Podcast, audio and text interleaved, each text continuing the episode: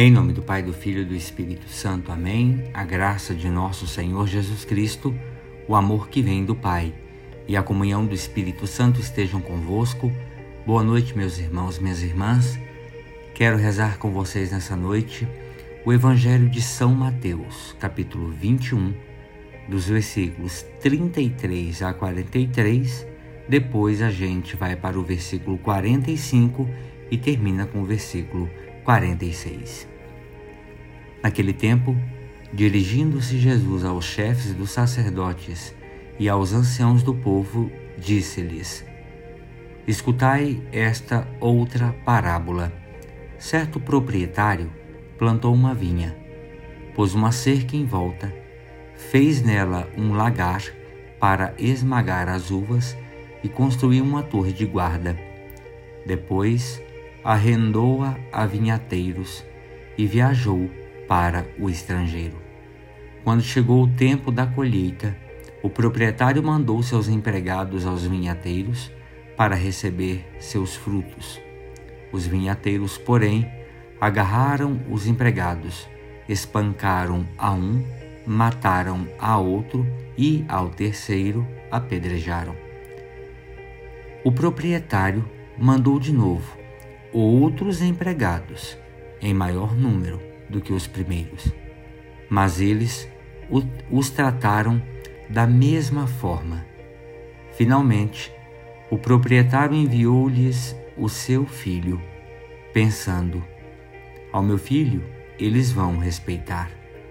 Os vinhateiros, porém, ao verem o filho, disseram entre si: Este é o herdeiro, vinde, vamos matá-lo e tomar posse da sua herança. Então agarraram o filho jogaram-no para fora da vinha e o mataram. Pois bem, quando o dono da vinha voltar, o que fará com esses vinhateiros?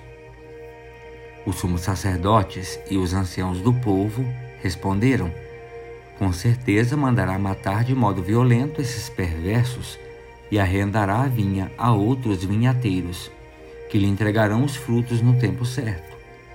Então Jesus lhes disse: Vós nunca lestes nas Escrituras? A pedra que os construtores rejeitaram tornou-se a pedra angular. Isto foi feito pelo Senhor e é maravilhoso aos nossos olhos. Por isso eu vos digo: o reino de Deus vos será tirado e será entregue a um povo que produzirá frutos.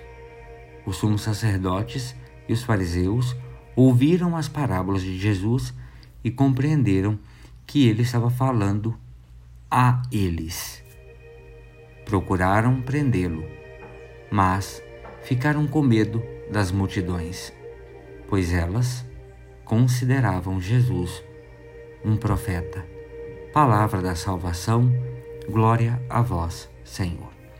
Meus irmãos e minhas irmãs, vejam, o ser humano pecou mas o Senhor não o abandonou e fez uma promessa de restauração daquela aliança que foi violada. A vitória do Salvador sobre o tentador e o pecado. Nós temos esta ideia, por exemplo, no livro de Gênesis, capítulo 3, versículo 15. Vejam que desde então, a maior obra do Pai tem sido a de nos atrair novamente a si com o intuito de que gozemos novamente da Sua presença e do seu grande amor. O povo de Israel foi escolhido por Deus para começar a sua obra de salvação. A Ele foram enviados os patriarcas, profetas, os juízes, a fim de formá-lo e prepará-lo como povo para uma vida cheia de bênçãos, dando frutos de verdadeira conversão. Mesmo assim, este povo continuou virando as costas para Deus e não deu mais atenção às suas sugestões. Finalmente, o Pai mandou o seu próprio Filho, amado, escolhido, Jesus Cristo, para ensinar ao povo de Israel o jeito certo de bem administrar o reino dos céus aqui na terra e salvá-lo do pecado e da morte. Jesus veio para o povo judeu, mas os judeus não o aceitaram como Salvador. Desse modo, por misericórdia de Deus, ele voltou-se para os pagãos e se entregou por toda a humanidade. Portanto, nós cristãos que cremos em Jesus como Senhor e Salvador, somos hoje os vinhateiros a quem o Senhor entregou a sua vinha, quer dizer, o seu reino, para que seja edificado e seja cultivado por nós. Somos hoje os lavradores da vinha, somos nós aqueles e aquelas a quem o proprietário entregou a sua propriedade. Porém, ele quer receber de nós a colheita. Por isso, para que possamos nos apropriar deste legítimo direito, precisamos crer e reconhecer Jesus como herdeiro do Pai que veio trazer para nós a herança da vida eterna. O reino foi tirado do povo, deste povo de Israel, e entregue a nós, a fim de que possamos dar bons frutos, não só materialmente falando, mas na qualidade de vida humana e espiritual com santidade e justiça. Muitas vezes, no entanto, nós preferimos construir o reino dos céus ao nosso modo e nos esquecemos de edificar aqui na terra segundo o projeto do coração do Pai. Jesus é a pedra que os construtores rejeitaram, mas essa pedra tornou-se a angular, quer dizer, a pedra central da nossa fé. Somos os responsáveis por entregar a colheita do nosso trabalho na hora precisa, em que os mensageiros do Senhor, os anjos, se apresentarem. Porém, se não levarmos em consideração os ensinamentos de Jesus para cuidarmos bem do seu reino, também seremos dispensados e substituídos por outros mais fiéis ao compromisso assumido.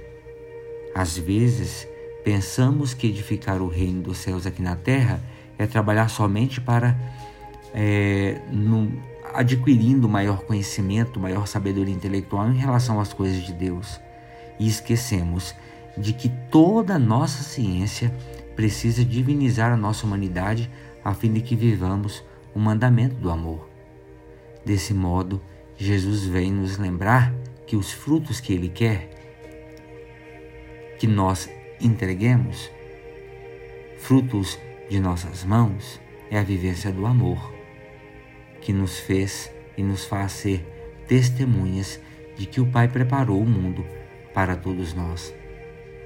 Meu irmão e minha irmã, você tem trabalhado para colher frutos na vinha do Senhor? Senhor Jesus, contemplamos-te vítima da inveja e do ódio, e pensamos nos sofrimentos do teu coração sensível e inocente. Contemplamos o amor obediente com que realizaste o projeto de teu Pai e nos alcançastes o perdão e a graça de uma vida nova. Um amor verdadeiramente vencedor. Por isso, te pedimos, purifica o nosso coração de todo sentimento de inveja e de ciúme e enche-nos de mansidão e humildade para contigo, e contigo estar a serviço de todos os irmãos. Amém. Ave Maria, cheia de graça, o Senhor é convosco. Bendita sois vós entre as mulheres, e bendito é o fruto do vosso ventre, Jesus. Santa Maria, Mãe de Deus, rogai por nós, pecadores, agora e na hora de nossa morte. Amém. Pela intercessão da bem-aventurada Virgem Maria, do seu boníssimo esposo São José. Desça sobre vós a bênção e a proteção de Deus Todo-Poderoso, o Pai, o Filho e o Espírito Santo. Amém. Meus irmãos, minhas irmãs, fiquem com Deus e boa noite.